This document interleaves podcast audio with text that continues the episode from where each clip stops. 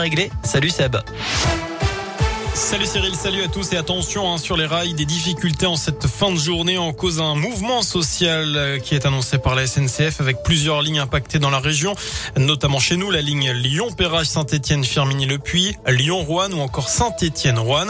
Vous retrouvez d'ailleurs le détail des difficultés ligne par ligne sur radioscoop.com. À la une, deux voitures de police incendiées par des cocktails Molotov. Ça s'est passé dans la nuit de samedi à hier à Firminy. Elles étaient stationnées devant le commissariat.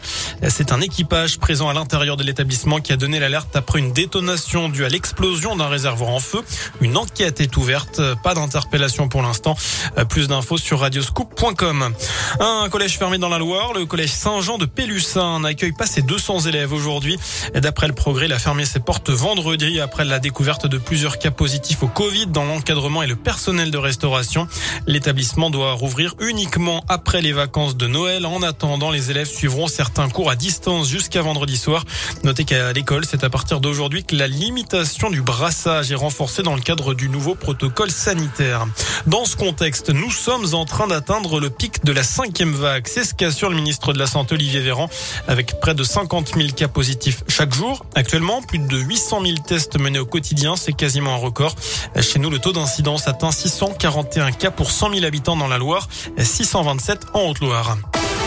Dans le reste de l'actu, les bonnes nouvelles pour votre portefeuille. L'arrivée ce lundi du chèque énergie pour 6 millions de ménages modestes, 100 euros net envoyés par courrier pour faire face aux différentes hausses des prix du gaz, de l'électricité et du fioul.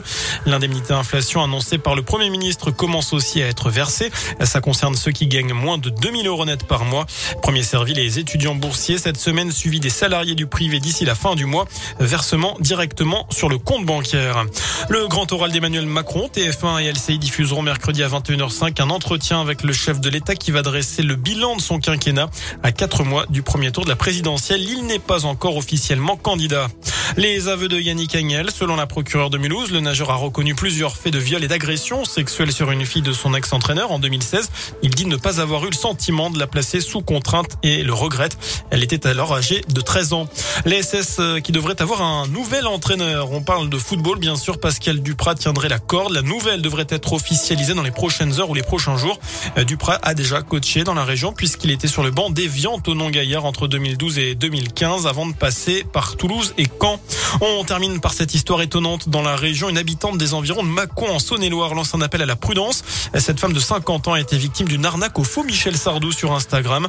Pendant près d'un an, elle a été en contact avec un individu qui se faisait passer pour le chanteur. Il lui promettait une histoire d'amour en, échange de sommes d'argent.